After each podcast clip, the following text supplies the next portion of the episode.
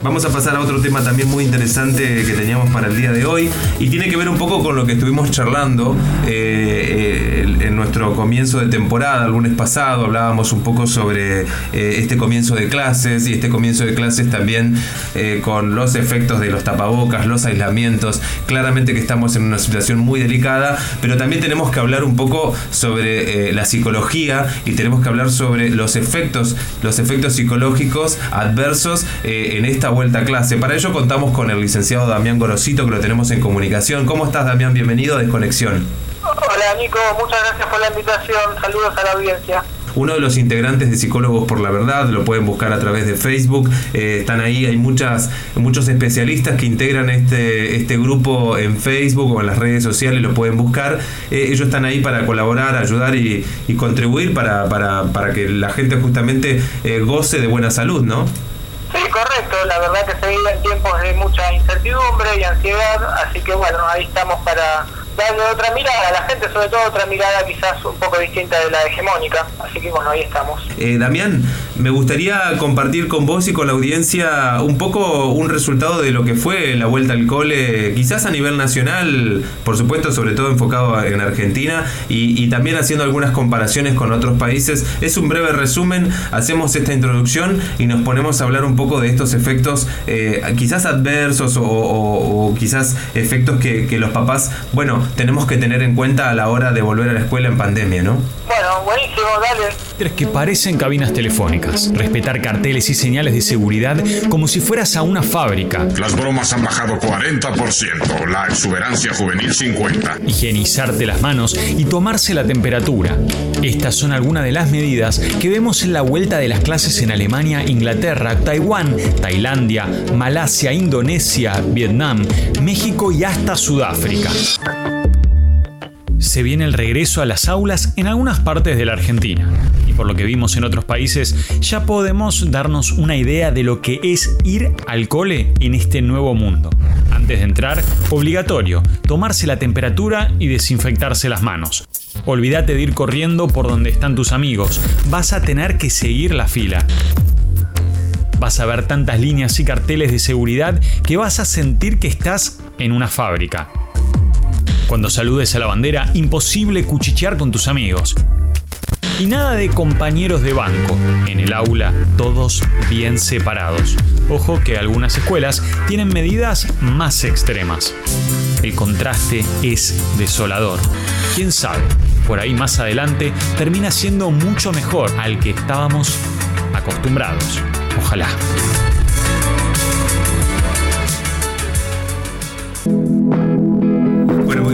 Escuchábamos al informe, un informe que fue a partir de antes de la, del, regreso a clases, por supuesto, pero bueno, algunos detalles, ¿no? El tema de... Me, me, pareció muy, muy impactante escuchar, este, vas a sentir que estás en una fábrica. Eh, ¿cómo, lo ves vos, Damián? Sí, también muy impactante.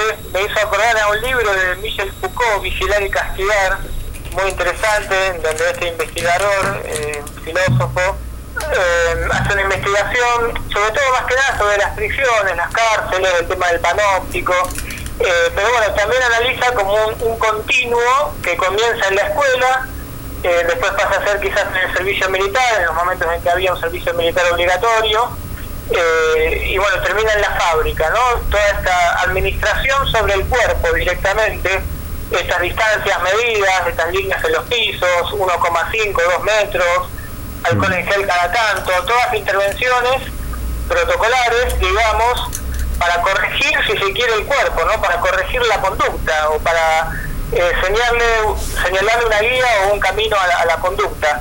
Em, que bueno, que la verdad que impactan mucho porque los niños están construyendo su identidad y bueno, y si ya los ladrillos que les damos para levantar esa pared, que es su propia identidad, ¿no? También ahí me sale lo de Another Brick in the Wall, eh, de Roger Waters. Eh, bueno, si les estamos dando esos ladrillos para que ellos construyan su identidad, eh, bueno, mamita, ¿no? Porque la verdad que muy predispuestos a, la fobia social, a, los ataques de pánico, a la angustia, así que bueno, es un escenario preocupante. Es muy contradictorio también muchas veces eh, pensar en la idea de la vuelta al cole, teniendo en cuenta de que quizás la, la prioridad fue buscar el, contacto, el, los estrechos sociales eh, y, totalmente la realidad es, totalmente diferente, ¿no? Siempre, siempre eh, ahí lo escuchábamos recién en el informe, digo, o sea, bueno, como lo vos también, Damián, el tomar, tomar la distancia, no, no tener contacto con, con el otro, es casi como, como está prohibido tocar al otro y también el hecho de, de, sentirse uno como en la impotencia, ¿no?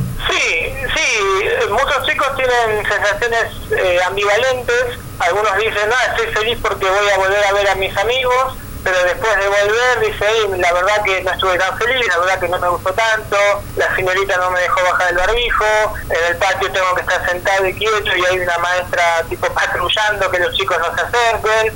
Y bueno, lo que pasa es que, claro, hay distintos escenarios. Quizás no es lo mismo em, un chico que empieza primer grado, que empieza un preescolar, que no tiene una experiencia previa de repente, entonces ellos creen que el colegio es eso, digamos, ¿no? Porque el primer pantallazo que están teniendo del colegio es el actual y no tienen con qué compararlo. Eh, ahora, bueno, un chico que ya por ahí está finalizando el primario o el secundario, eh, son también sensaciones muy ambivalentes porque ya tienen vínculos formados que vos tampoco se los podés cortar de una porque uno también hay un vínculo humano que se esté construyendo con el correr de los años en muchos casos, en chicos adolescentes o preadolescentes y entonces bueno, los chicos dicen sí, obvio que quiero ir a ver a mis amigos pero por otro lado eh, no les puedo ver la cara, tengo que estar a dos metros se ha bajado mucho lo que los chicos quizás bromean o sonríen, eh, lo mismo que el vínculo con los docentes, ¿no? porque es un vínculo con mucha interferencia ¿no? El, rostro del docente es, muy importante, la comunicación no verbal y, bueno,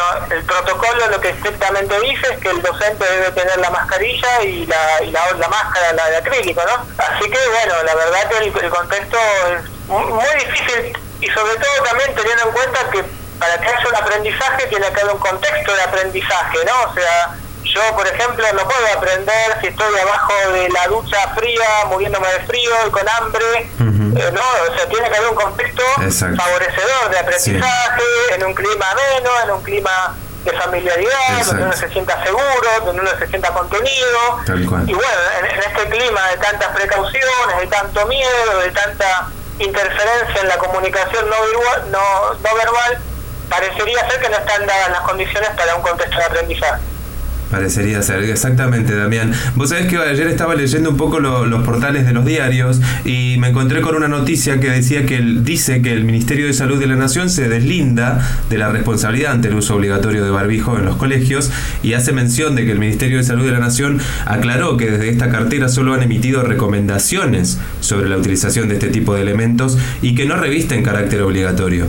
Y bueno, a ver, eh, empiezan a abrir el paraguas aparentemente, eh, mira esta situación, obviamente, acá nadie tiene la, bola de cristal, nadie sabe cómo va a terminar, pero bueno, en estos procesos históricos tan complejos, la historia demuestra que, ha demostrado que después se da vuelta y después todos los que tuvieron tanto poder y ejercieron tanto autoritarismo fueron juzgados, ¿no? Eh, hubo acá en nuestro país y a nivel mundial también. El juicio de Nuremberg, el juicio de la Junta Militar, que esto, que lo otro, y bueno, a lo mejor están abriendo un poquito el paraguas, pintan la bola de cristal, pero esto, si, si se sigue generando una bola de nieve que cada vez se agranda más con todo esto de las medidas tan polémicas, puede llegar a terminar mal.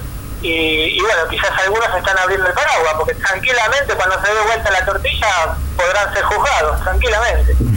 Vos sabés que la semana pasada estuvimos hablando un poco sobre lo que es la descolarización, este, lo trajimos nuevamente a este tema con Magdalena Núñez por, porque realmente nos vimos en la necesidad de hacerlo por la cuestión de, de ver que, que, la situación este, pandémica también nos lleva a, reflexionar sobre la educación de nuestros niños y bueno, y fue un, punto que, que, nos pareció oportuno traer. También preguntarte eh, ¿qué, consultas más este, eh, comunes tenés este, diariamente si, si es que las recibís en tu consultorio o si sabes de otros colegas que también trabajan con, con lo que tiene que ver con chicos, con adolescentes y con jóvenes o niños recién iniciados en, en, el ciclo lectivo, eh, ¿cuáles son las, eh, digamos, las preocupaciones mayores que pueden llegar a tener las familias, las mamás, los papás? Sí, bueno, de todo. En mi experiencia individual, como yo trabajo con discapacidad, eh, y bueno, tengo la suerte de ser la cabeza de mi institución y bueno, obviamente los chicos vienen sin barbijo porque ya ni ellos solos se los pueden dejar. Eh, bueno, tienen una discapacidad mental que no, no,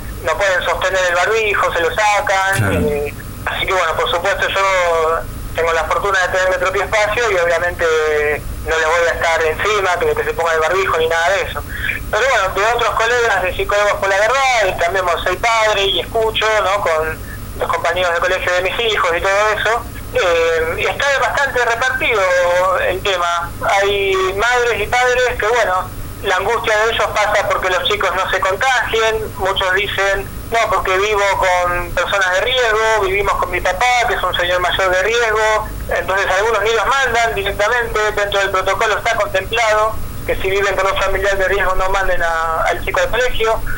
Eh, he escuchado casos en que han dicho que el mismo chico es de riesgo, quizás por alguna he escuchado un caso que por obesidad, un chico con unos kilos de masa, la familia decidió considerarlo de riesgo y no mandarlo. Eh, y después, bueno, hay también un gran, gran porcentaje, que es lo que a mí me deja un poco más tranquilo, eh, de gente que está queriendo ya que, que, se reanude el sentido común, ¿no? Sobre todo quizás en los niños tan chiquitos, preescolar, el jardín, ¿viste? Eh, cómo van a ser tan chiquitos y cómo van a tener barbijo, cómo van a estar las maestras todo el día con el barbijo para que los chicos no les vean la cara, cómo les van a poner alcohol en gel a cada rato, nenes chiquitos que por ahí se llevan después las manos a la boca cada rato y todas llenas de alcohol en gel todo el tiempo, tampoco es saludable. Eh, y, bueno, sobre todo también, eh, yéndonos más para los adolescentes, ¿no? los chicos de secundaria, esta situación, viste, tan ambivalente, porque ya son jóvenes que ya se están juntando, que ya están yendo a las plazas, compartiendo actividades, juegan a la pelota, andan en bicicleta, comparten mate, eh, y dicen, ¿cómo pues en la plaza nos juntamos toda la barrita a tomar mate y después estamos vamos al colegio y estamos distanciados por dos metros y todas esas cosas? Lo que pasa es que, bueno, como las medidas no son claras, eh, o sea, como son muy, muy forzadas y muy exageradas las medidas, generan una, una, división en la sociedad, ¿no? Generan una, una confusión muy grande, la verdad. O sea, ¿cómo puede ser? El virus está en el colegio y en la plaza no está el virus. Entonces, está todo muy torcido esto, Nicolás. La verdad que, mm. no, no, muy atado con alambres todo. Sí, bueno, dos cosas que agregaría. Bueno, hoy estaba leyendo también sobre eh, la vuelta de, gente que estuvo de vacaciones en, en, otros países, en Europa, en Estados Unidos, y al llegar a Ezeiza eh, se sorprendían de, no recibir, este que, que no les hacían la, los PCRs, que no, los, este, no les hacían los controles necesarios, específicos, para más o menos este, tener en cuenta esto que vos decías, ¿no? Es el sentido común de, bueno, este, estamos controlando todo el tiempo de hacer todo correcto. De hecho, también es muy costoso poder llevar adelante eh, todo, eh, todo el protocolo, ¿no? Porque los PCR te los tenés que pagar vos, porque hay un montón de, de, cuestiones que uno tiene que pagar a veces cuando va al exterior y, sucesivamente uno poder hacer esos controles también encarece la, la, economía de las personas. Y otra cosa que quería aclarar, Damián, también aprovecho para, ya que estoy charlando con vos y estamos en este contexto, eh, bueno, el jueves pasado salió en el boletín oficial que ya es decreto, se decretó la emergencia sanitaria hasta los primeros días de enero del 2022. Sí, sí, bueno, eh, viste, es un fenómeno social muy complejo, también que tiene aristas políticas, geopolíticas. La situación esta parece no terminar más, ¿viste? A veces si uno ingresa en la narrativa de los medios oficiales de comunicación, parece que es infinito, que la nueva cepa, que la cepa de acá, que la cepa de allá. Y bueno, ¿viste? Ya... Daría la sensación que a la gente se la estaba midiendo, ¿no? ¿Cuánto puede la gente tolerar? ¿Cuánto puede la gente vivir con estas cuarentenas intermitentes? Hay lugares que ya están volviendo, como Formosa a fase 1, vi que en un pueblo de Córdoba también volvieron, eh, acá están implementando restricciones para no viajar al exterior también, vi que daría la sensación de que, bueno, estos intereses geopolíticos están viendo qué tan, qué tan sumisos somos. Y bueno, ya mm, con lo que pasó el otro día en Chubut, eh, más también la gente que ya estaba muy cansada en Formosa, parecería ser que la paciencia se le está agotando a la gente. y, bueno, eh, necesitamos imperiosamente que, que, reine el sentido común por sobre todas las cosas. Uno entiende si hay un virus nuevo y todos nos asustamos y había que tomar medidas para tener precaución, me parece que está bien, pero con el correr de los meses nos fuimos dando cuenta que la tasa de mortalidad no, no, no, no, es distinta a la de la gripe y que el barbijo no cumple su función como supuestamente lo cumple y que el test PCR no es específico y bueno, un montón de otras cuestiones que se fueron dando cuenta en el transcurso de la, de la pandemia declarada. Y, y, bueno, a ver, ya está, bueno, que vuelva a sentido común. Si al final no era tan grave, bueno, entonces no hace falta que esté todo el día con el barbijo, no hace falta a ver, eh, si una persona adulta se siente segura usando el barbijo, que lo use, eh, porque se considera una persona de riesgo o que tiene una comorbilidad, pero bueno, no podés tener a toda la población sana en esas condiciones, ¿no? Eh, haciendo cuarentenas, volviendo a fase 1, usando el barbijo todo el día, ante, cualquier síntoma, que aparte son cualquier síntoma también de, de diarrea, de la voz tomada, de gripe, de esto, todo es coronavirus y no me parece que tiene que imperar de forma urgente el sentido común eh, y si no lo hace, eh, la sociedad se está cansando mucho y bueno, las consecuencias nadie las conoce, pero pueden ser preocupantes. Por supuesto, por supuesto, sí, sí, porque ya hablamos de, lo económico, hablamos de, de, lo, cultural, la educación, en general abarca eh, todas las aristas. Por último, Damián, me gustaría, eh, vos como, como psicólogo, este, como especialista, eh, que nos hables un poco, porque bueno, ahora lo que vemos hay como en esta ida y vuelta de, estas realidades que, que, cambian semana a semana, bueno, hoy vemos como un poco esta, después del vacunatorio VIP, que vimos también ahí en, en los medios de comunicación, bueno, como una ansiedad, vamos a ponerlo de esta forma, una ansiedad por, por llegar a, la vacuna, ¿no? Entonces, ¿cómo ves a esa población, que puede ser siempre una población mayor adulta, que, busca eh, ansiadamente eh, llegar a esa vacuna? Sí, bueno, han generado, yo defino todo lo que pasó, que los medios lo, rotularon como vacunación PIP, eh, yo lo defino como una, una campaña publicitaria muy exitosa, sin lugar a dudas.